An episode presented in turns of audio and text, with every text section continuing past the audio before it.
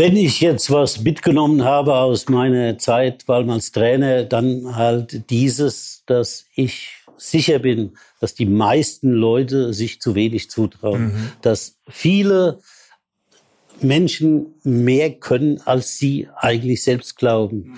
Und auch das war eben Teil meiner Arbeit. Ich habe natürlich dann auch die Rolle übernommen und habe, wenn ich halt der Meinung war, der Spieler hat Potenzial oder da ist noch mehr drin, da habe ich natürlich auch, wie soll man sagen, auch mit Gewalt meine Überzeugung gegenüber dem Spieler durchgesetzt. Meine Mutter, die hat die unschöne Eigenschaft gehabt. Äh, ihr hat es nie was ausgemacht, wenn sie verloren hat. Ich, äh, ich, kann, ich kann bis heute mit solchen Menschen kaum umgehen. ja, äh, und äh, ich kann nicht verlieren und ich will nicht verlieren und ich will mich auch nicht dran gewöhnen zu verlieren.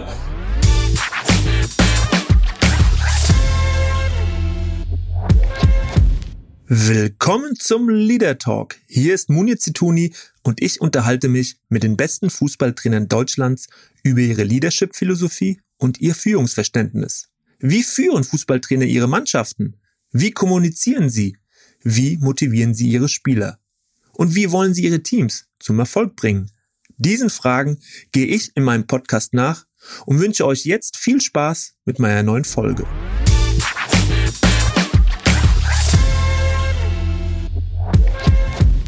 Ja, vor drei Jahren saß ich in Frankfurt, es war Sommer und habe mir gedacht, äh, Mensch, äh, Leadership, also wie gehen Menschen mit anderen Menschen um in der Gruppe, im Team, das ist ein spannendes Thema, was mich begeistert. Ich kenne viele Trainer und wieso nicht mal diese Themen zusammenbringen und habe mir gedacht, mach einfach mal einen Podcast und red mit den Trainern genau über das, wie gehe ich mit Menschen, wie gehe ich mit Spielern um. Mittlerweile habe ich fast 50 Folgen und äh, ist ein ganz, ganz spannendes Thema, weil ja, warum brauchen wir Führung? Weil wir Menschen brauchen, die vorangehen. Und diese Menschen müssen Menschen haben, die ihnen auch folgen. Also geht es um diese Fähigkeiten zu entwickeln, dass Menschen einem folgen. Und äh, ein Trainer kennt das. Alleine wird er zu keinem Erfolg kommen, sondern er braucht auch die Spieler, er braucht die Mannschaft, er braucht das Umfeld. Und was Trainer in diesen Gesprächen dann von sich geben, das ist wirklich spannend, das ist ja, das ist lehrreich und erkenntnisreich und von daher hoffe ich, das ist mein Ziel für heute Abend, dass jeder einzelne von euch mit einem Aha-Erlebnis nach Hause geht, mit einer Erkenntnis, mit irgendetwas, was ihn auch berührt hat vielleicht, weil auch das kennzeichnet so die Gespräche. Und jetzt zu unserem Gast, zu meinem Gast, Felix Magath. Ich habe hier natürlich ein paar Kärtchen vorbereitet, wie man das so tut. Und ich muss Sie jetzt erstmal vorstellen, Herr Magath, das dauert ein bisschen. Ist das okay? Ja, ja, okay. Ich hole mir schon nochmal einen Tee. Also dieser Mann, ja, vor 40 Jahren, wir werden gleich intensiv auch nochmal darüber sprechen, er wurde als Spieler Europameister und Vizeweltmeister. Mit dem HSV gewann er den Europapokal der Landesmeister, aber auch den Europapokal der Pokalsieger. Mit dem HSV wurde er dreimal deutscher Meister. Das tut weh, ja. dreimal. Als Trainer gelang ihm 2005 und 2006 etwas Unerreichtes. Er hat es geschafft, zweimal in Folge das Double mit den Bayern zu gewinnen. Also etwas, was keinem anderen Trainer gelang, zweimal hintereinander beide Titel zu holen. Und auch aktuell sieht man, dass es nicht so einfach ist. Mit Wolfsburg gelang ihm 2009 ein unfassbarer Coup. Deutscher Meister, die letzte Mannschaft, der letzte Verein, der nicht Bayern München oder Borussia Dortmund hieß, der deutscher Meister wurde. Und er wurde dreimal zum Trainer des Jahres gewählt. Ja, und letztes Jahr hat er auch noch mal kurz Hertha BSC vor dem Abstieg gerettet ganz knapp.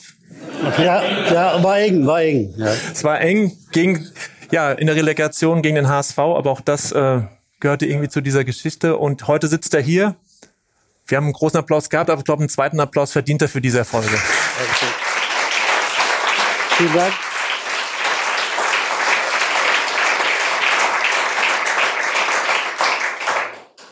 Ja. Das macht mich immer gleich verlegen, so Applaus. So ist er auch. Ne? Und äh, wir steigen gleich natürlich auch in ganz spannende Themen der, der Führung ein, aber vorneweg, morgen vor 40 Jahren hat er tatsächlich dieses Tor geschossen. Also morgen vor 40 Jahren. 1983, der 25. Mai, schoss er dieses Tor gegen Juventus Turin in Athen. Und ja, ist natürlich ein besonderes Tor gewesen. Und jetzt mal die Frage an Sie, Herr Magath. Wie wichtig ist dieses Tor für Ihre Karriere gewesen? Naja, äh, da kommen wir jetzt ja gleich wieder mal zu dem Punkt, dass ja die Menschen verschieden sind und jeder nimmt es ja mhm. anders wahr. Und äh, ich habe in meinem Leben dummerweise immer unterschieden zwischen Privat- und Berufsleben. Und im Berufsleben ging es für mich halt um Leistung.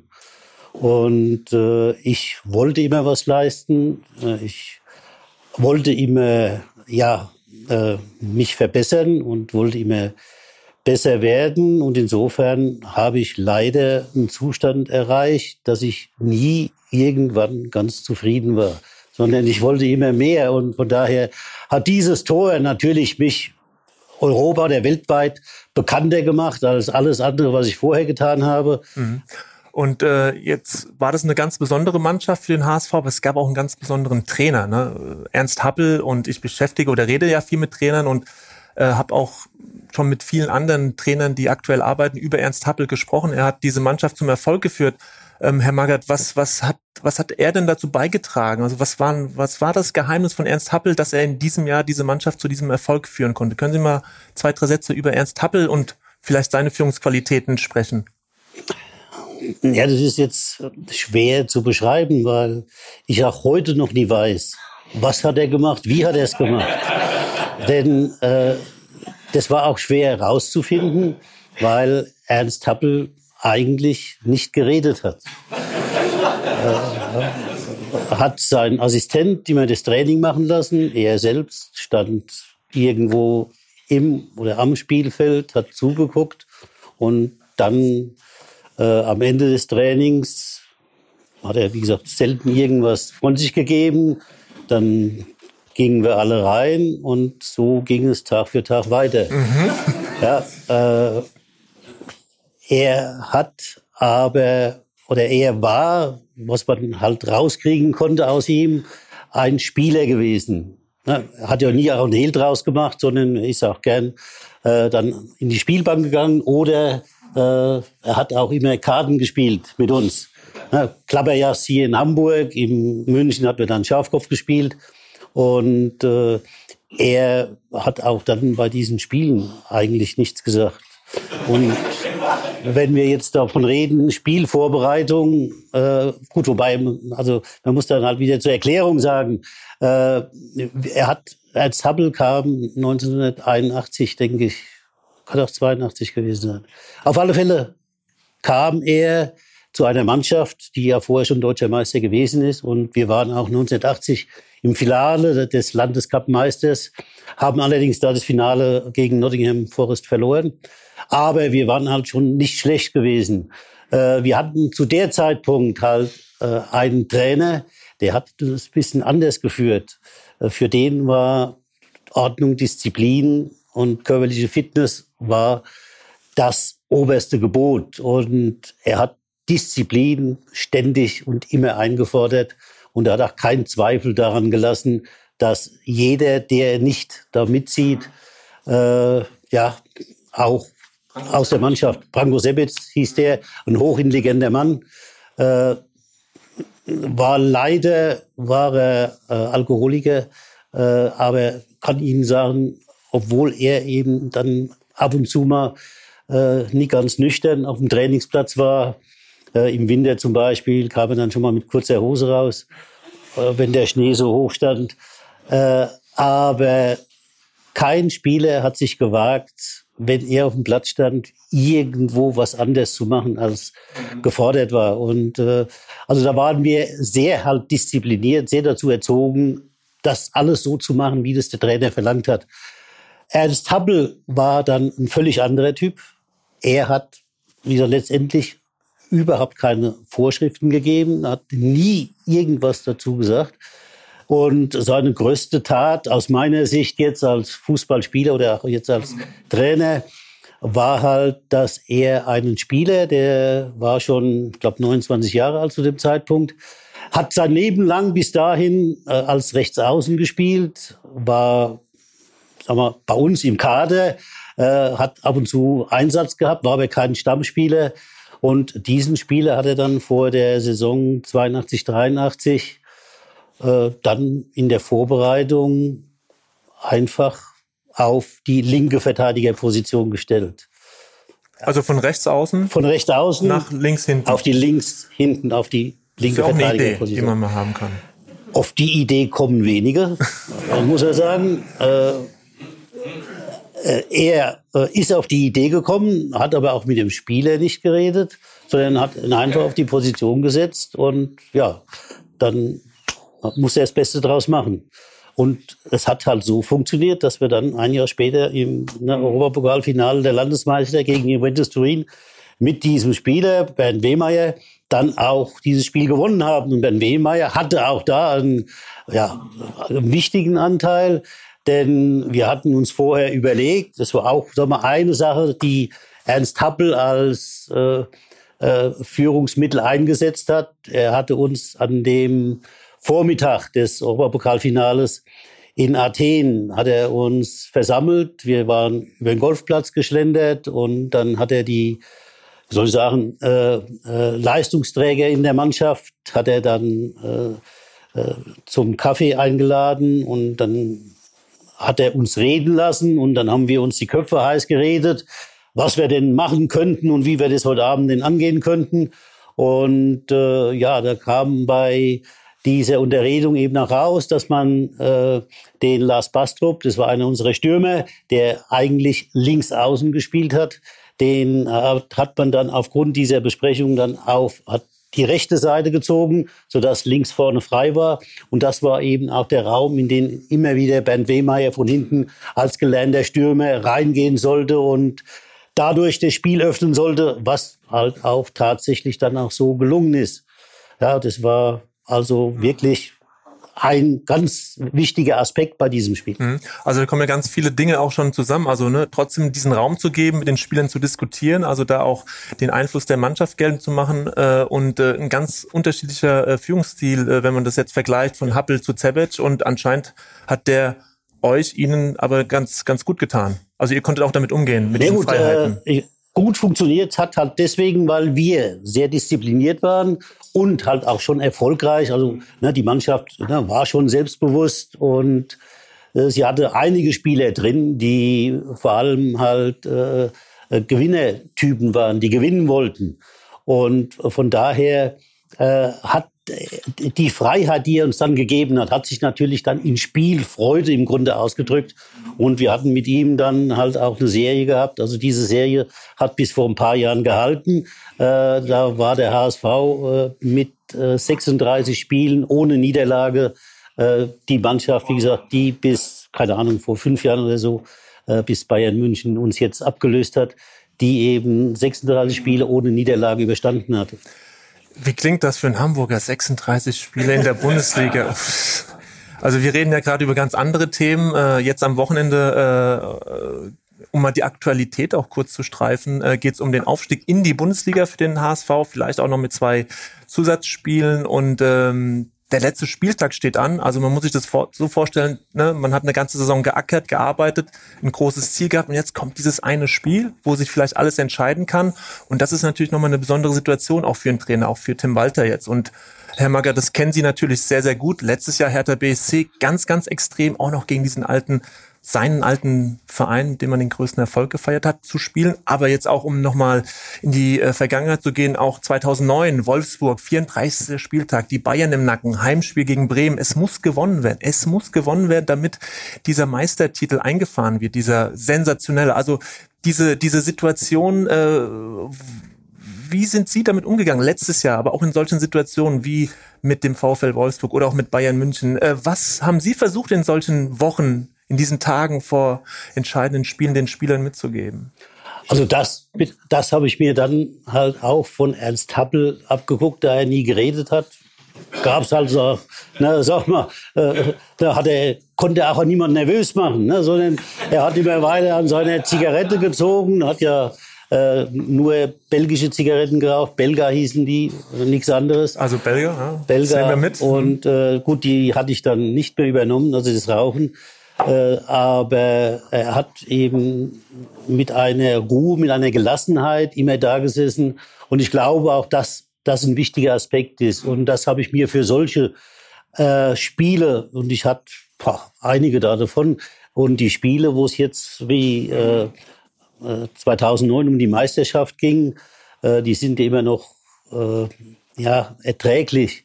Äh, ich hatte aber auch zwei, drei Spiele gehabt, wo es am letzten Spieltag dann bei den, in den letzten 90 Minuten um Abstieg ging. Das war dann schon eine grenzwertige Belastung. Da hatte ich also immer die ganze Woche vorher mit zu tun. Mit dieser Gelassenheit. Äh, na, da habe ich damit zu tun, weil ich da angespannt war, da war ich nervös, da war ich, ja, aber er hat mir natürlich nach außen das nicht anmerken lassen. Ich habe also nichts anderes gemacht und in solchen Situationen, gerade in solchen Spielen, versuche ich eben auf Routine zurückzugehen und alles so zu machen, wie es immer war und möglichst halt, äh, wie gesagt, äh, keine Unruhe, keine Hektik reinzubringen. Jetzt will ich wirklich nochmal an den Anfang zurückkommen äh, Ihres Lebens, weil Sie sind ja nicht ganz weit weg groß geworden, geboren, wo ich lebe, in, in Frankfurt, nämlich in Aschaffenburg. Und die Dinge sind ihnen nicht in den Schoß gefallen. Das kann man so sagen. Wenn man einfach auch mal ihren Wikipedia-Eintrag liest, dann kriegt man da schon ein Gefühl für. Äh, können Sie uns mal in die 50er Jahre mitnehmen nach Aschaffenburg? Das ist schwer. Ja, aber mal so bildlich, szenisch. Äh, ich habe gelesen oder man weiß es, dass sie, äh, ja, dass ihr Vater relativ früh aus Deutschland nach Amerika, glaube ich, gegangen ist, Puerto Rico. Können Sie ja. mal so Ihre ersten Jahre skizzieren, äh, wenn wir auch heute über die Generation von Spielern reden, die nach oben kommen, Helikoptereltern, also äh, Nachwuchsleistungszentren etc. Äh, wie sind Sie groß geworden? Was haben Sie vor allen Dingen an Werten mitgenommen für Ihr späteres Spielerleben, aber auch für Ihr Trainerleben? Gut, äh, da bin ich natürlich auch wieder nur auf Mutmaßungen angewiesen, weil an die ersten Jahre konnte ich mich dann auch nicht so richtig erinnern.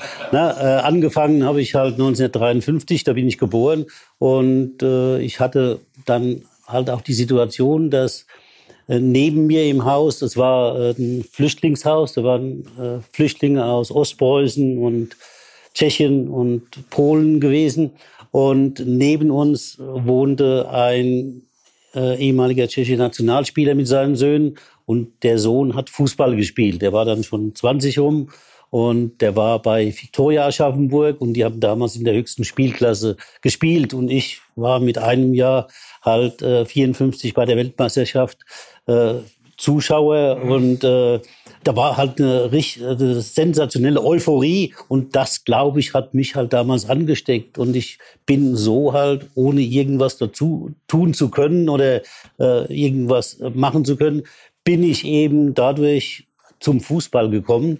Und äh, mein Vater war amerikanischer Soldat, der war bei der Militärpolizei, äh, musste dann nach einem Jahr erstmal nach Frankreich und dann zwei Jahre später zurück in die USA, also nach Puerto Rico, da kam er her, äh, ist er dann zurückgegangen und äh, wollte meine Mutter mitnehmen, aber meine Mutter, die war dann ein bisschen stur, die kam aus Ostpreußen.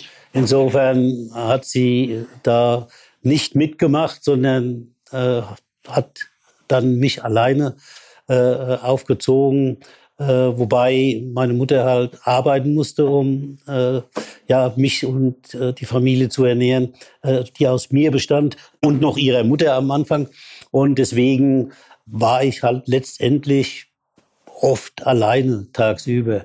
Und äh, so bin ich halt als Jung, als Junge schon äh, immer wieder um so einen Sportplatz rumgeschlichen, der bei uns in der Nähe war. Oder ich bin auf den Feldern oder Wäldern, bin ich halt umhergegangen, habe dann mal mir hier einen Apfel geklaut und da noch eine Kirsche oder eine Birne äh, und habe also sehr sag mal, freiheitlich gelebt. Und wenn ich mich an meine Jugendkinderzeit erinnere, muss ich sagen, es war überragend. Also ich hatte eine wunderbare Kindheit obwohl ich ohne Vater war und ohne und äh, aber relativ mittellos.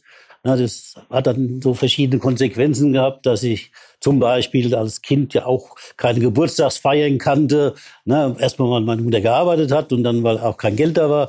Und äh, äh ich habe also jetzt dann äh, äh, als Jugendlicher oder als ich dann zum Fußball kam, auch nie feiern können, weil mein Geburtstag Ende Juli ist und Ende Juli ist immer Vorbereitungszeit für die Fußballprofis und da verbietet sich dann große Feierlichkeiten. Also insofern habe ich meine ersten Jahre, Jahrzehnte keine Geburtstage gefeiert und äh, das halte ich halt bis heute mhm. durch und das werde ich auch Das werde ich auch dieses Jahr so halten. Aha, okay.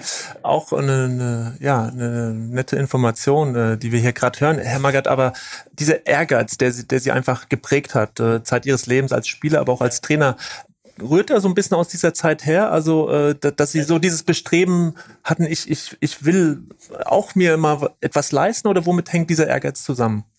Ich glaube nicht, dass ich zu dem Zeitpunkt darüber nachgedacht habe. Aber ich war eben dann, wie gesagt, um den äh, äh, äh sag mal, ehemaligen Profi drumherum. Und ich habe natürlich zu ihm aufgesehen. Der war in der höchsten deutschen Spielklasse. Und na, das war natürlich für mich ein Held gewesen damals. Und äh, da habe ich ihm wahrscheinlich halt nachgeeifert. Mhm. Ja. Mhm. Und ich hatte halt auch da, wie gesagt, finanziell gar nicht die Möglichkeit, mich für irgendetwas anderes zu interessieren. Handy gab es damals noch nicht, so dass ich halt na, im Grunde ständig äh, draußen war und dann auch so schnell wie möglich, und das war dann relativ früh mit sechs Jahren, schon in einen Verein gegangen bin. Und da ist dieser Verein oder die Mannschaft ist letztendlich für mich zu meiner Heimat geworden. Mhm. Ich habe also da angefangen, Fußball zu spielen. Und da ich, äh, sag mal, von Anfang an meist kleiner war und jünger war als die anderen, äh, blieb mir ja nichts anderes übrig, als selbst irgendwelche Lösungen auf dem Platz zu finden. Und somit, äh, sag mal, halte ich eben auch viel davon und deswegen äh, sag mal, arbeite ich dann auch als oder habe ich als Profi immer noch so gearbeitet, wie jetzt äh, meine Trainer wie Ernst Happel, nämlich eben nicht zu viel Information vorzugeben, sondern die Spieler dahin zu bringen, dass sie mitdenken, mit überlegen und selbst Lösungen finden.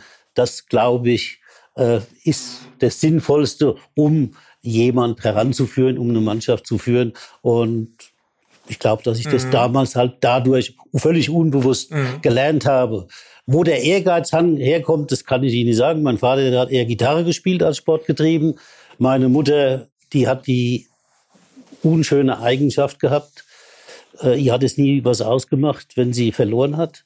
Ich, äh, ich, kann, ich, ich kann bis heute mit solchen Menschen kaum umgehen.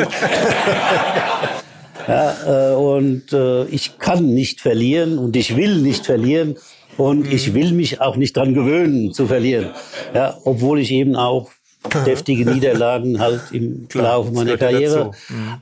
Äh, einstecken musste. Aber äh, das nicht verlieren können, wie gesagt, das geht heute noch so und äh, das kann ich ja hier in dem Kreis so auch erzählen. Na, äh, mit mir in meiner Familie spielt schon lange keiner mehr. Äh, Mensch, ärgere dich nicht oder sowas weil es dann immer zum Eklat kommt, wenn ich dann auf der Verliererstraße bin und na, dann breche ich dann schon mal ein Spiel vorzeitig ab.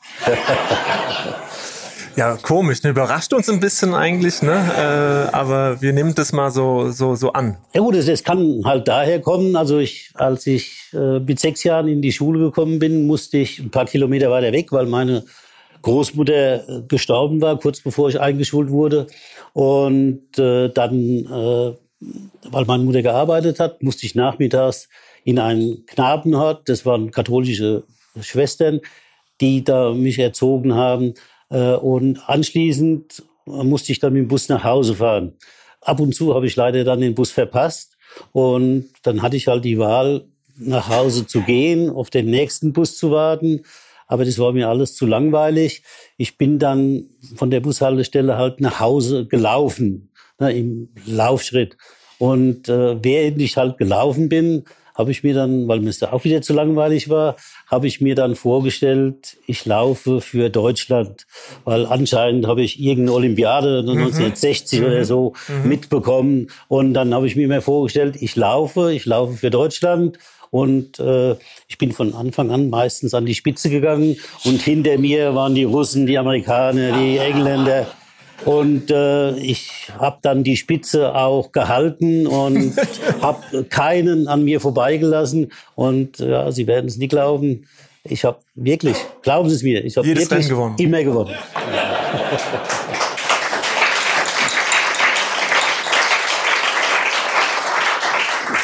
Also das ist ja so eine Art Visualisierung schon in den 60ern, ne? Ja. Mhm. Also das, hat mich, das ja. hat mich, scheinbar geprägt ja. und das kann ich jedem Kind nur empfehlen, der vielleicht mal Fußball spielen will. Wir sagen, wir geben das mal weiter. Ähm, ich erinnere mich an, die, an das Gespräch, was wir schon hatten im, im Rahmen des Leader Talks. Äh, da ging es mal um den Wechsel nach Nürnberg und und mhm. äh, und es kam aber nicht zu dem Wechsel. Sie sind dann erst mit 21 Jahren tatsächlich zum ersten FC Saarbrücken gewechselt und wurden Profispieler. Wieso hat es damals äh, nicht geklappt in dem ersten FC Nürnberg eigentlich?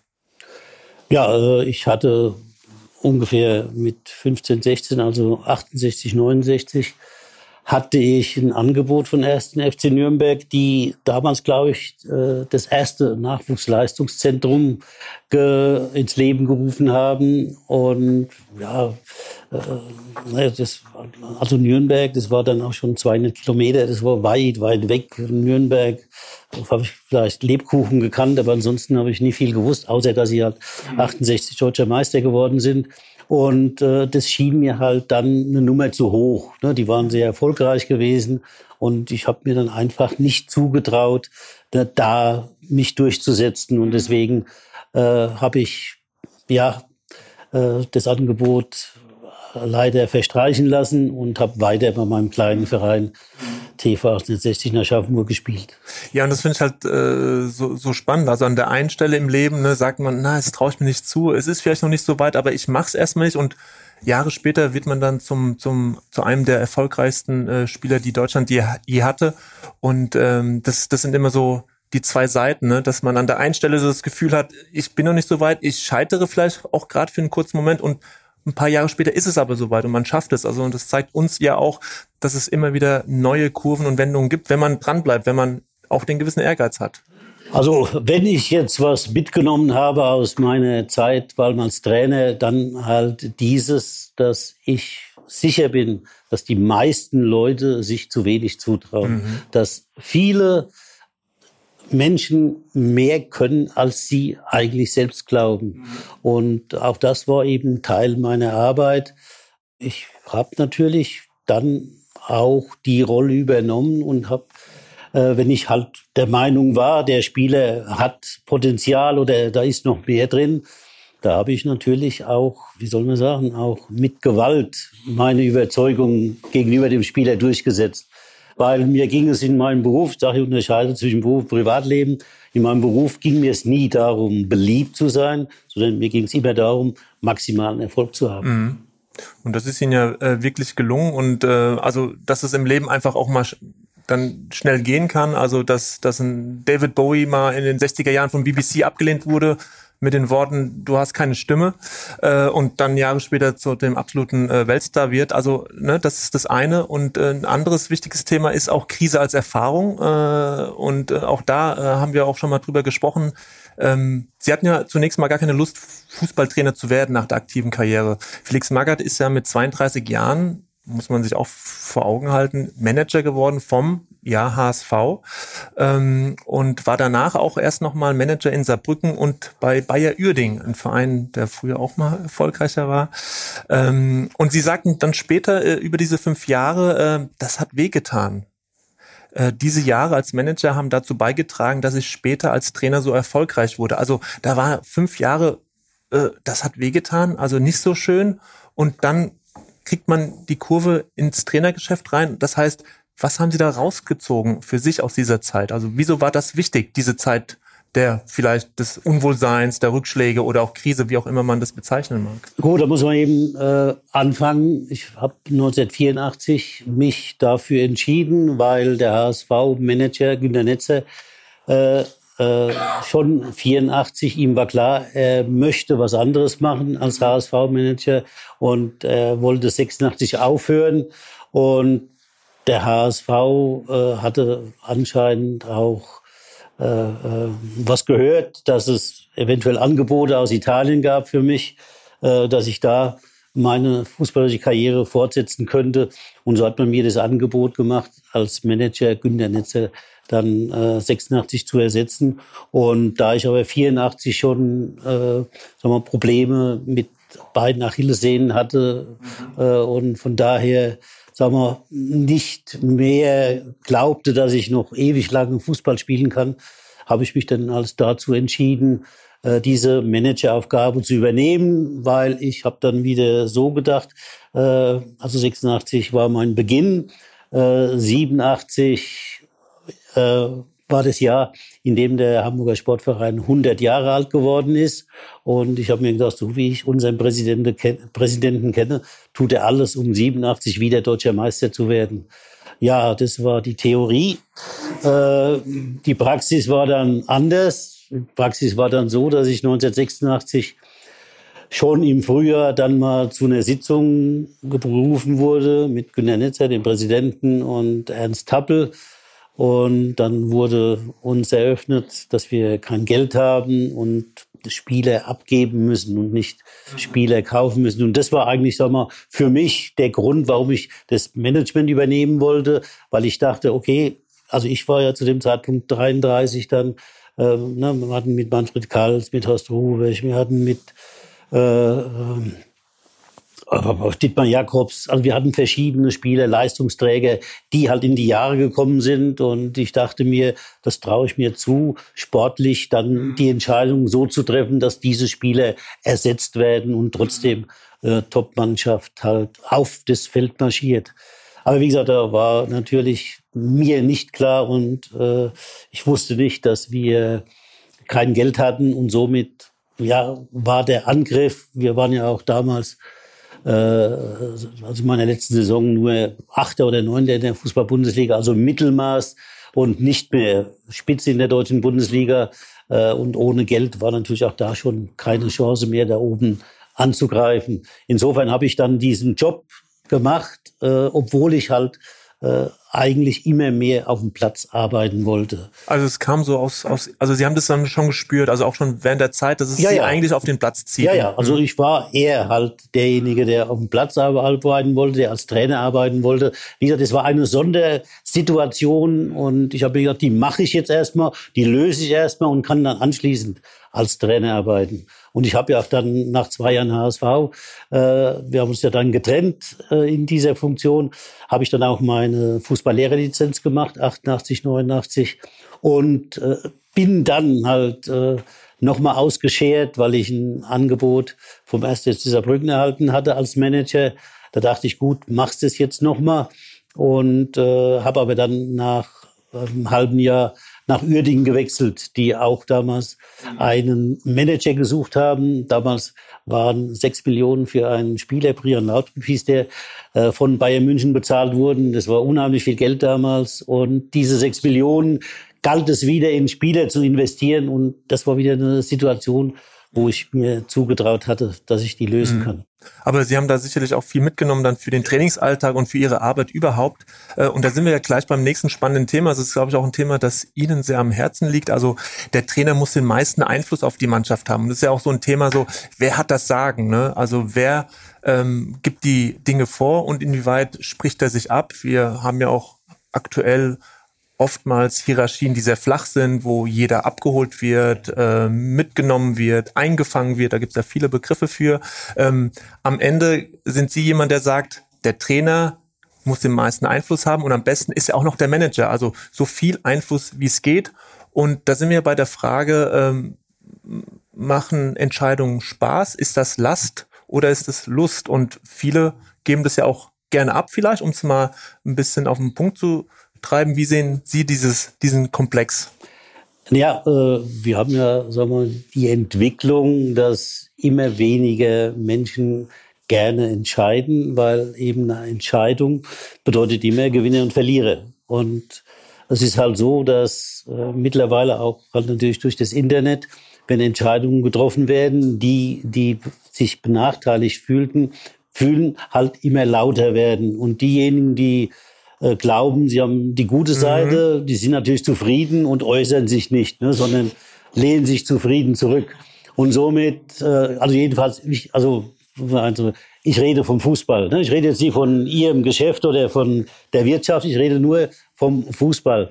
Und da hat man jetzt halt, sag mal, äh, eine äh, Entwicklung genommen in den letzten Jahren, vielleicht Jahrzehnten, ein Jahrzehnt, dass man halt die ganze Vereine mehr oder weniger aufgebläht hat. Es wurden immer mehr Funktionen geschaffen und es gibt jetzt, fragen Sie mich nie, es gibt Teammanager, Kaderplaner, Scout, Analysten, was da alles da drum Sportvorstand, Sportdirektor, Sportdirektor, Sportvorstand. Ah, ja, mhm. da gibt's dann noch einen Aufsichtsratsvorsitzenden. Aber also da gibt's Unmenge Leute, die dann jetzt mitreden, sodass also eine Situation entsteht, dass man gar nicht mehr weiß, ja, warum hat jetzt dieser Verein eigentlich keinen Erfolg? Mhm. Ja, wie, wie, ja, also gut, aber wir sind halt abgestiegen, ja, schade. Ne? Aber gut, wer, wer, nö, also, nö, also, ich war es nie, nö, also, keiner war es. Also Verantwortlichkeiten sind da wichtig. Äh, so, es mhm. gibt eben kaum noch Verantwortlichkeiten, sondern ne, es gibt die Situation, dass man ja kaum noch jemand oder kaum jemand das verantwortet, sondern weil man glaubt, die Entscheidungen immer mehr verlagern zu müssen, wird noch jemand mit einbezogen, noch ein Dritter, noch ein Vierter und dann sitzt man zusammen und redet über, keine Ahnung, Spielerverpflichtung und ich bin, oder ich habe es ja nicht nur, ich bin, ich habe es ja gezeigt. Ich habe ja als einziger, glaube ich, weiß nicht, ob es dann sowas nochmal gegeben hat, äh, als äh, Vorstand, als Manager und als Trainer gearbeitet. Und zwar beim VfL Wolfsburg und beim FC Schalke 04.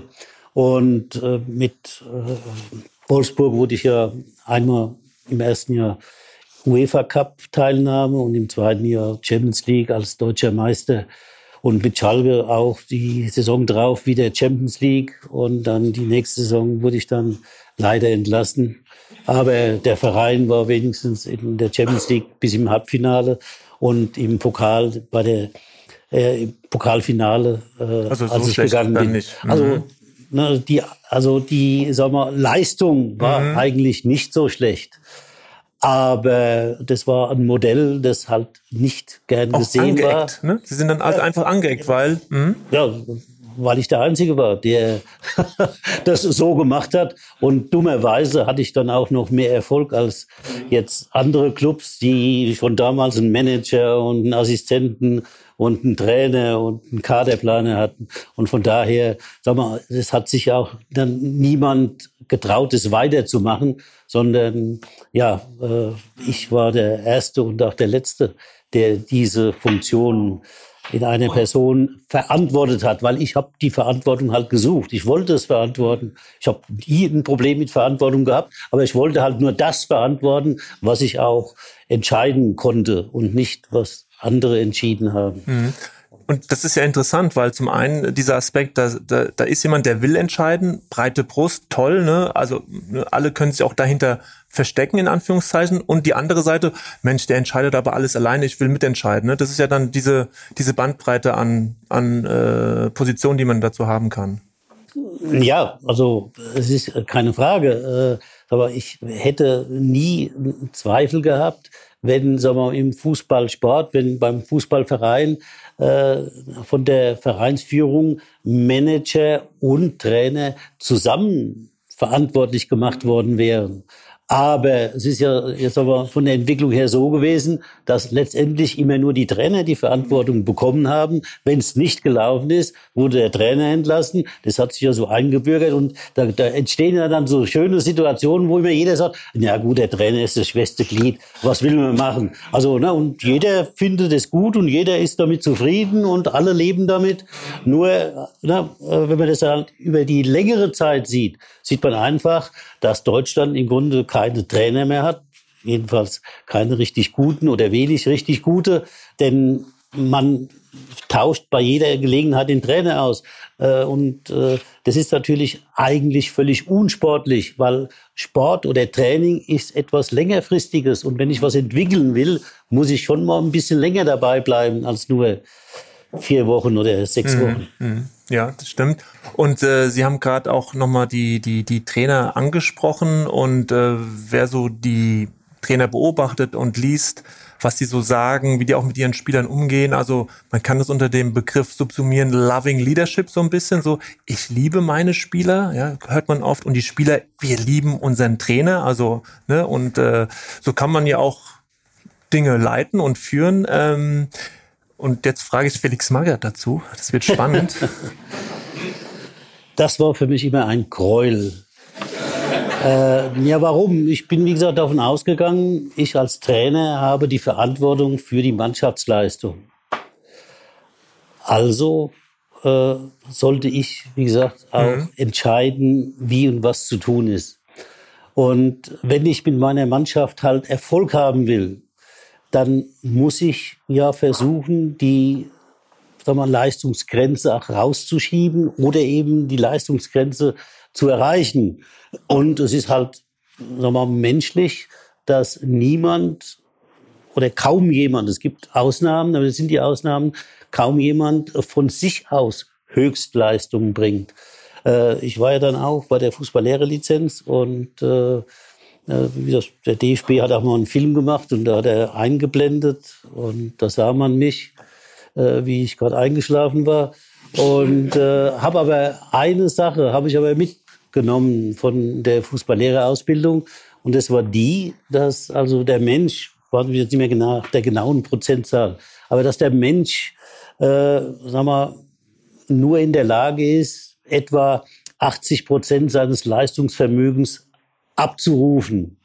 Und äh, auf die 80 Prozent, da kommt er nur dran, wenn er in Todesangst ist.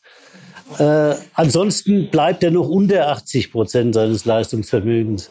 Und da, dann habe ich mir halt gedacht, ja, wenn das, wenn das so ist, nicht, dass ich meine Spieler in Todesangst versetzt habe, aber da habe ich mir gedacht, also ne, dann muss ich ja Druck machen, um möglichst Leistung von den Spielern zu bekommen. Und äh, komischerweise hat es ja auch funktioniert. Ja. Äh, es hat jetzt dann mir und meinem Image nicht so gut getan, aber letztendlich erfolgreich war ich letztendlich fast überall oder in fast allen Vereinen. Mhm. Also ähm, das ist natürlich jetzt, äh, haben alle schon fleißig den Stift gezückt. Todesangst, okay. Ähm, nein, so ist es natürlich nicht gemeint. Ich glaube, wir verstehen, äh, was Sie, was Sie angesprochen haben, äh, dass es einfach manchmal etwas noch braucht, um den Menschen aus der Komfortzone zu holen. Und das kennen wir ja auch alle. Ne? Man merkt dann manchmal, der Chef ist blöd oder, oder wer auch immer. Äh, und dann merkt man später, naja, es war doch ganz gut, dass es da mal einen Antrieb, einen Anschub gab von, von der anderen Seite, dass man in eine Stresszone kommt, um dann eben eine bessere Leistung zu erreichen. Also ich rede, wie gesagt, von Entwicklung. Ja. Wenn man was entwickeln will, dann muss man, wie gesagt, an die mhm. Leistungsgrenze gehen. Und da muss man versuchen, diese Leistungsgrenze ja äh, nach oben rauszuschieben. Und äh, da das niemand freiwillig bringt, äh, war ich, ich persönlich immer froh und dankbar, wenn ich gehört habe, dass die Spieler sich über mich beschwert haben. Habe ich gesagt, da liege ich dann richtig mit meiner Herangehensweise. Mhm. Habe immer davor Angst gehabt, dass alle sagen, oh, den Trainer, den liebe ich, der ist so gut, der ist so nett, der ist so lieb. Das ist ein guter Trainer. Aha, okay. Da habe ich immer Angst davor gehabt. Das ist dann zum Glück nicht so häufig passiert. Das ist nie passiert. Ja, aber das Privatleben, Herr Magath, das ist doch wichtig zu wissen, ob die Kleine das den Scharlach überwunden hat und ob die Mutter von der Ehefrau gut aus Brasilien gekommen ist. Das sind doch wichtige Dinge. Äh, gut, man kann sich, wie gesagt, natürlich auch verzetteln und äh, das habe ich dann nicht gemacht. Für mich, wie gesagt, war Privatleben eine andere Welt als Berufsleben. Und äh, ich äh, habe mich als professionellen Trainer gesehen und habe mir gesagt, äh, wenn jetzt Fußballspieler, damals noch, heute äh, muss ich das ein bisschen korrigieren. Damals habe ich gesagt, wenn Spieler sechsstellig verdienen, dann haben die auch den ganzen Tag für den Verein da zu sein. Insofern habe ich dann so Unarten äh, gehabt, dass ich meinen Spielern oder der Mannschaft nie Trainingspläne gegeben habe, also nie so wie äh, der Kollege Wagner, äh, sondern ich habe halt immer am Ende des letzten Trainings habe ich dann bekannt gegeben, wann das nächste Training ist. Äh, und das hat natürlich mich nicht äh, wieder, äh, oder es hat mich doch Beliebtheit gekostet. Und was ja das Ziel war? Was eigentlich das Ziel war und was ich erreicht habe. Äh, und ich habe eben damit auch erreicht, dass halt nicht jeder Spieler jede Woche nach einem Training schnell mal nach Paris oder Barcelona oder London geflogen ist, um ja. dann am übernächsten Tag wieder zurückzukommen, gerade mhm. rechtzeitig zum Training. Mhm. Na, nach noch wahrscheinlich eine durchtanzten Nacht mhm. und abgehetzt vom Flughafen zum Trainingsplatz und dann wieder gesagt, oh, das Training wird wieder anstrengend. Ja. So. Also das hat es nicht äh, bei Ihnen gegeben und jetzt hatte ich ja gerade äh, so verwiesen auf das Privatleben ähm, der Spieler und Sie haben so gesagt, so ja, ne, der professionelle Trainer, äh, also der Privatmensch Magat, der der Berufsmensch äh, Magat, ähm, ist der wie ist der private Felix Magath? Also hat er viel gemein mit dem beruflichen Trainer, mit dem Image versehen, auch was man so kennt? Wie, wie, wie sind Sie privat? Würden Sie sagen, da sind Sie ein ganz anderer? Ja, es geht privat halt nicht um Leistung, sondern es geht um Leben. Da geht es dann um angenehme Sachen, ne, wie Rotwein oder ja, Erdbeerkuchen mit Sahne, sowas das liebe ich halt. Und das gönne ich mir dann auch oder das gönne ich dann auch meinen anderen Familienmitgliedern oder das würde ich dann auch meinen Spielern gönnen, wenn sie im Urlaub sind. Ja. Da habe ich nichts dagegen. Also gab es keine Vorschriften, gab es keine Verhaltensweisen, die die behalten sollen. Die konnten dann im Urlaub, in ihrer Freizeit machen, was sie wollten. Mhm. Also diese, diese Stränge, die man sonst so dann gekannt hat von ihnen, die ist im, im Privaten, da sind sie so liberal. Ich ja. würde behaupten, ich bin ein sehr freiheitlich denkender Mensch. Ich will auch niemand vorschreiben, was er zu tun hat oder wie er zu leben hat. Ich kann das auch nicht, weil jeder halt anders tickt und jeder, wie gesagt, andere Prägung bekommen hat. Äh, und ich, wie gesagt, bin sogar jemand, der sich jetzt zum Beispiel daran stört, dass zu viel vorgeschrieben wird. Ne? Bei uns in der Gesellschaft oder halt in der Politik, äh, da kann ich nicht gut mitleben. Ne? Ich bin der Meinung, wenn jemand vielleicht nicht 16, aber mit 21 so alt genug ist und selbst seine Erfahrungen machen muss und selbst seinen Weg im Leben finden muss. Und man kann jemandem nicht sagen, ne, du musst, was weiß ich, trainieren oder ne, du musst äh, ja, Zigaretten rauchen. Das, ne, ich habe meinen Spielern immer gesagt, ihr könnt, mir ist egal, saufen oder rauchen. Ihr müsst nur wissen, das kostet euch wahrscheinlich ein, zwei Jahre als Fußballprofi zu arbeiten. Wenn ihr das wollt, mir ist es egal. Ja. Und die haben spätestens dann auch in den Trainingseinheiten gemerkt, dass es jetzt nicht so toll ist. Ob sie es gemerkt haben, weiß ich nicht, weil ich habe ja ne, leider auch geraucht und gesoffen als aktiver Fußballspieler. Deswegen wusste ich ja, wovon ich rede. Und deswegen wusste ich ja auch, dass es, sagen wir mal, mhm. die äh, Profi-Zeit äh, kürzt, mhm. wenn man da. Das hilft. Also wenn man ja. das selbst dann auch ja, ja, erfahren hat, ne? Also so diese Selbsterfahrung, die hilft dann auch. Man weiß, wovon man redet.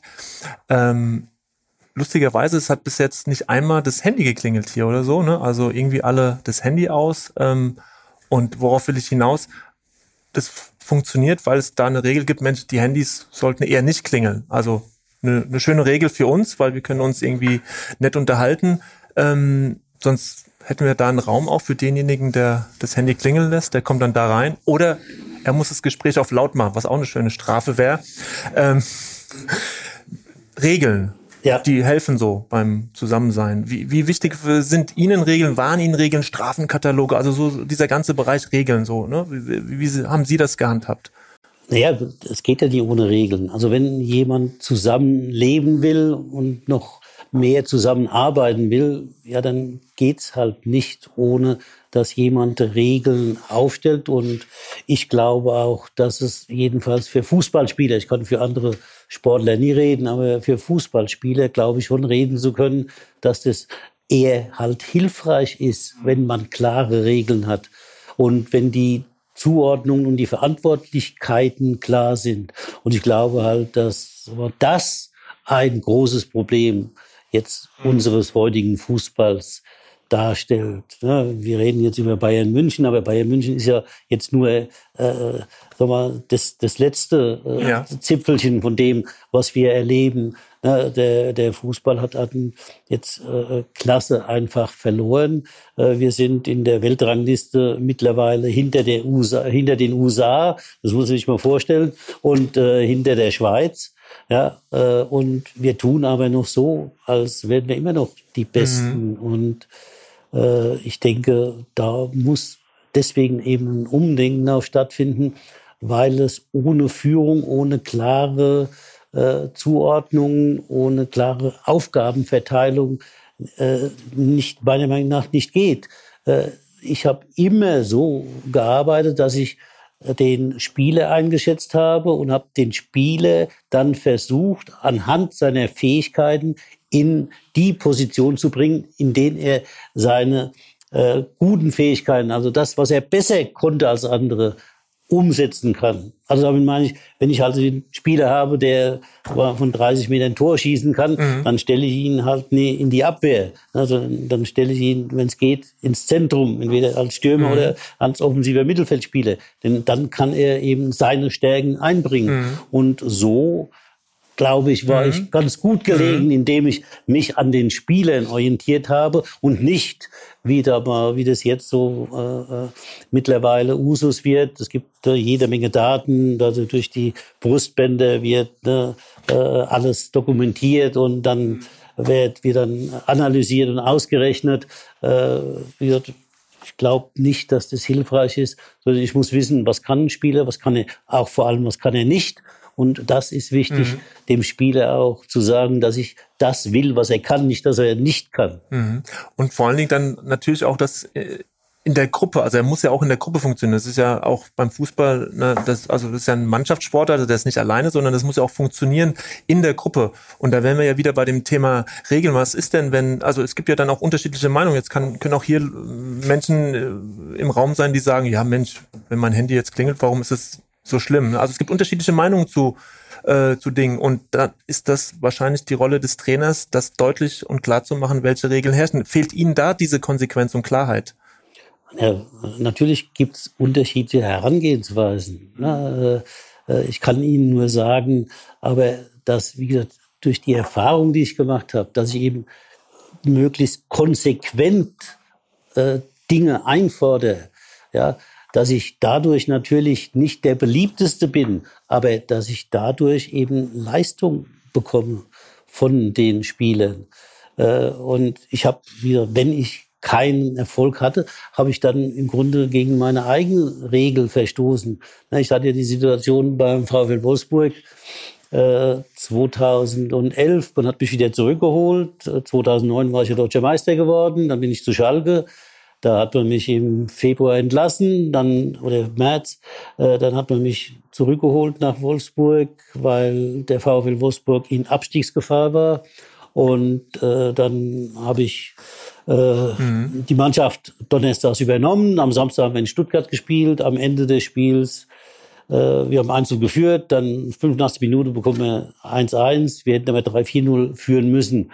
Äh, da bin ich dann am Montag darauf zum Aufsichtsratsvorsitzenden von VW Wolfsburg und habe ihm gesagt, äh, ja, Herr, Herr Gazier Sanz hieß der, Herr Gazier Sanz, das mit dem Diego, das geht nicht. Oh, hat er gesagt, Herr Magath, tun Sie uns doch bitte einen Gefallen, versuchen Sie es. Also äh, der Spieler, das war der teuerste Spieler halt, der jeweils Diego. Mhm. Diego, der beim VfL Wolfsburg gespielt hat.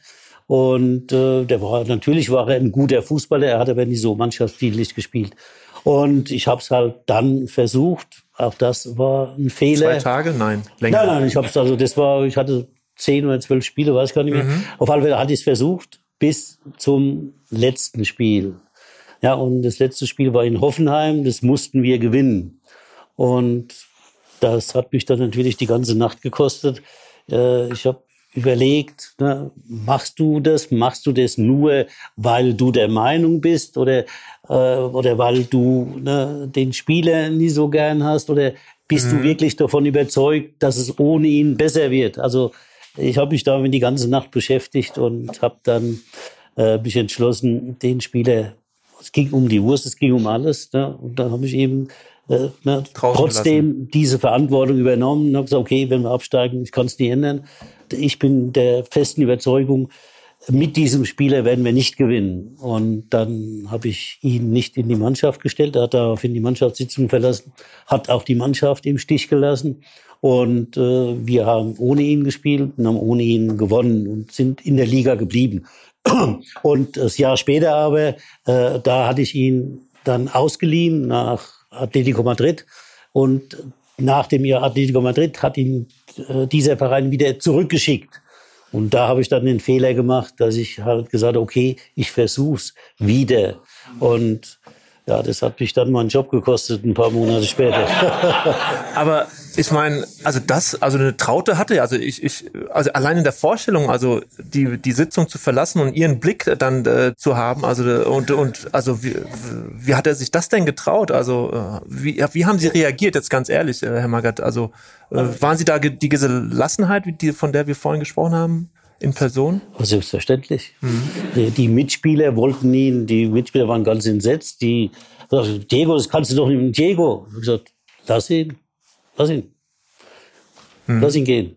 Wir brauchen ihn nicht. Wir machen das ohne ihn. Mhm. Und es war wahrscheinlich sogar noch ein Effekt, der die Mannschaft gestärkt hat. Mhm. Gehe ich davon aus, ja. Mhm. Also es hat jedenfalls uns nicht geschadet, letztendlich. Und ähm, ja, letztes Jahr habe ich ja schon gesagt, Hertha BSC, jetzt sind Sie Beobachter. Wenn Sie so äh, auch nochmal auf, auf das Trainerauftreten schauen, so das Aktuelle, so was. Ja.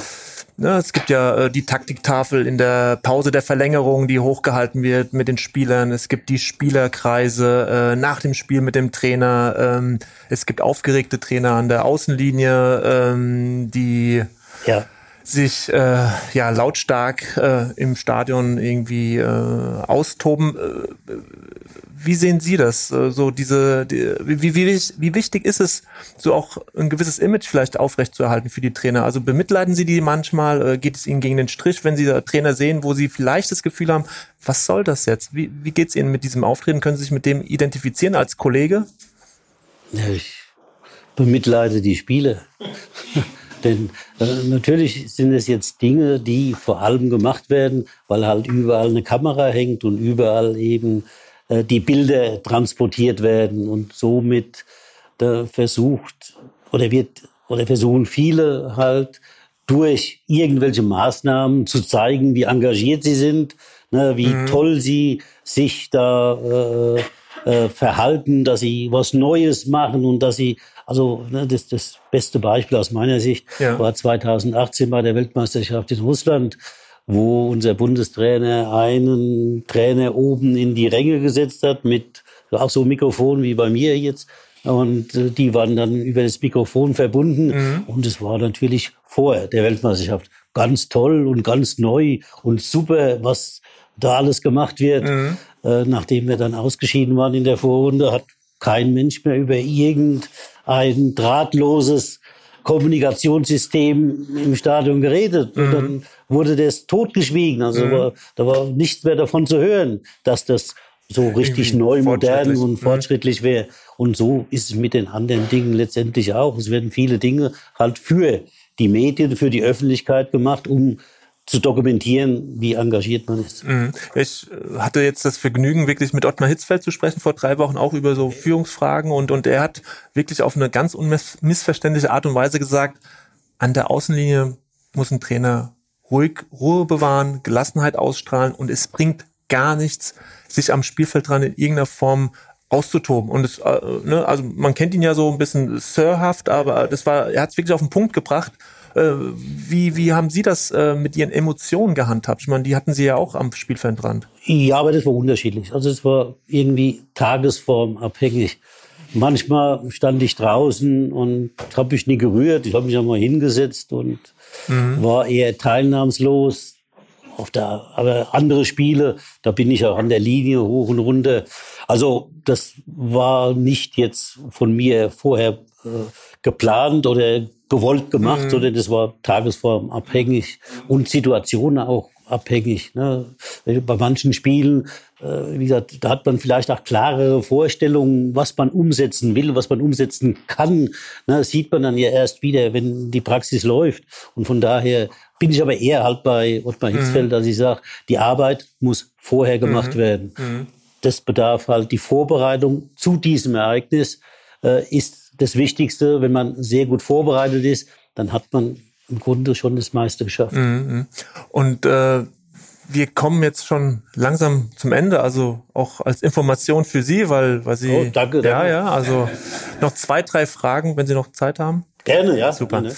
Was ich Sie nochmal fragen wollte, so dieser Umgang mit dieser jungen Generation, die da jetzt so gerade hochkommt, also die gewisse Ansprüche hat, äh, und Sie haben eine Jugend erlebt, eine Kindheit erlebt, die ja doch auch sehr defizitär war, also Sie haben auf vieles verzichtet, eine einfache Kindheit, so habe ich es vernommen. Ähm, das kann ja ein Vorteil sein, es kann aber auch ein Nachteil sein im Umgang mit einer Generation, die alles hat, die vielleicht auch satt ist, die gewisse Ansprüche hat. Wie, was macht es mit Ihnen, also dieser Blick auf auf eine Generation, die sehr selbstbewusst ist, äh, die gewisse Ansprüche hat, äh, die alles zur Verfügung hat, was so das Materielle äh, anbelangt. Äh, wie wie hil hilft Ihnen hilf, helfen Ihnen diese Erfahrungen aus der Kindheit oder sind die in, in der Situation sogar vielleicht ein bisschen ja störend, weil weil Sie natürlich das ganz anders erlebt haben als diese Generation? Ja gut, äh, Sie dürfen jetzt äh, nebenbei nicht ganz vergessen, dass ich ja auch noch Kinder habe, also zweimal drei. Na, ich habe drei, die um die 40 sind, dann habe ich drei, die jetzt Anfang 20, Mitte 20 sind. Also insofern na, stellt sich ja diese Probleme oder hat sich diese mhm. Problematik mhm. ja bei mir im Privatleben auch immer gestellt und natürlich hat sich ne, durch den Umgang, aber ich glaube eben auch hauptsächlich dadurch, dass es diesen Gesellschaften, gerade in Deutschland, mhm. sehr gut geht, hat sich natürlich einiges verändert. Das ist mehr Angst, weil man jetzt mehr zu verlieren hat als vor 50 Jahren. Und äh, äh, wie gesagt, wie Sie können, mhm. oder ich, sagen wir mal, nicht Sie, sondern ich, kann, äh, wie gesagt, meinen Kindern gar nicht mehr begreiflich machen. Na, äh, da haben sie gar nicht die Geduld äh, zu hören, wo ist denn der Unterschied, ob ich jetzt, wenn ich telefonieren will, äh, 300 Meter weiter an eine Telefonzelle gehen muss oder ob ich nur das Handy hochnehmen muss und telefonieren mhm. muss. Äh, die, die wissen ja gar nicht mehr die Konsequenzen, die sich daraus ergeben. Mhm. Ja, dass man sich zum Beispiel halt, wenn man sich mit Mädchen verabredet, dann definitiv verabreden muss. Ne? Sollen Dienstagabend, 18.30 Uhr, ne? dann, und dann ist vorbei, weil dann kommt man nicht mehr zum Telefonieren. Ne? Dann muss der Termin stehen. Ne? Heute, meine Kinder, wenn die sich also jetzt, ne, was haben wir heute? Mittwoch, wenn ja. die sich also jetzt am Freitag verabreden, dann ja. te also telefonieren die, die schreiben und dann schreiben sie und, und dann, dann nochmal. Dann schreiben sie nochmal und dann am Freitagmorgen, wenn gefragt wird, wann trefft ihr euch denn heute Abend? Ja, äh, wir müssen noch und, äh, mhm. und dann schreiben sie um 17 Uhr nochmal und dann schreiben sie nochmal um 19 Uhr und dann vielleicht um 19.30 Uhr sagen sie, gut, wir treffen uns um 20 Uhr. Ja, so ja. funktioniert es ja. Also ja, ne, damit, das alle. Ne, mhm. damit kann ich ja im Privatleben mhm. leben, aber so kann man natürlich nie arbeiten. Mhm. Also nicht, wenn man, sagen wir mal, Leistung abrufen will ne, und Leistung fordern will, mhm. dann ist halt äh, die gesellschaftliche Entwicklung, die wir haben, dann nicht unbedingt mhm. förderlich. Mhm. Ja, letzte Frage an Sie äh, von, von mir, Herr Magath. Wenn Sie jetzt wirklich nochmal zurückschauen, äh, worauf sind Sie stolz? Also stolz ist ja so ein Wort, das wird mal überfrachtet, äh, mal wird es so interpretiert, mal so.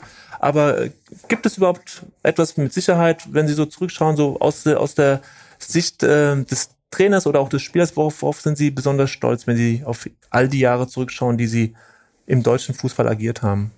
Ich bin nie besonders stolz. Ich bin dankbar. Ich bin dankbar dafür, dass ich zum Beispiel den Hamburger Sportverein gefunden habe, der mich gewollt hat, äh, 1976. Ne, dadurch, durch diese Entscheidung hat sich ja mein Leben verändert. Mhm. Und dadurch, dass ich mich mal halt als kleines Kind für Fußball entschieden hatte. Damals gab es ja noch nichts zu verdienen als Fußballspieler. Und insofern habe ich Glück gehabt, in diese Rolle zu kommen. Ich sagte Ihnen ja schon, äh, na, ich bin halt nicht, äh, oder ich gehe immer davon aus, wenn ich was mache, mache ich das, ich will es richtig machen. Mhm. Deswegen na, bin ich natürlich mit meiner Karriere insgesamt, natürlich bin ich zufrieden. Und trotzdem habe ich fast jedes Jahr gehadert mit auch Entscheidungen, die ich als Trainer getroffen habe oder auch Entscheidungen, mhm. die ich als Spieler gemacht habe, weil es geht halt immer, ging es theoretisch noch ein bisschen besser. Und insofern, ja, habe ich halt gelernt auch, äh, dass man nie hinterher immer weinen soll, sondern besser, wenn man halt was macht, besser sich vorher konzentriert und versucht mhm. halt, wie gesagt, das so gut wie man mhm. kann zu machen. zu machen. Und wenn man das beherzigt, dann sagen wir, mhm. kann man am Ende halt sagen, okay, ich habe hab alles das gegeben. getan, mhm. was ich mhm. tun konnte. Und das ist mir wichtig. Insofern, wie gesagt, bin ich insgesamt zufrieden. Aber wie gesagt, das mein Leben besteht halt nur aus Fußball, aber dazu gehören die Niederlagen genauso wie die Siege. Mhm. Und insofern, ja. Äh, also mehr Dankbarkeit. Mehr Dankbarkeit. Als, mhm. Zufriedenheit, aber der Stolz, der, der ist nicht wirklich da. Nein, ich habe also, ne, ich, hab, äh, ich hätte von mir noch mehr verlangt. Oder ich weiß, ich hätte ne, noch mehr leisten können, wenn ich halt ab und zu mal ein Bier weniger getrunken hätte. ja, ähm wir könnten wirklich noch, noch ganz lange reden über, über, über viele Themen, jetzt fußballerischer Art, glaube ich, äh, auch die Verbindung immer in die Gesellschaft rein. Es hat sehr, sehr viel Spaß gemacht, mich wieder mit Ihnen zu unterhalten, wieder ganz neue Aspekte auch mitbekommen. Ähm, ich finde äh, eine ganz äh, tolle Offenheit, einen tollen Humor hat Herr Magath auch heute mal wieder mitgebracht. Von daher, ähm, ja, vielen, vielen Dank. Erstmal von meiner Seite aus Gerne. für ein ganz, ganz tolles Gespräch.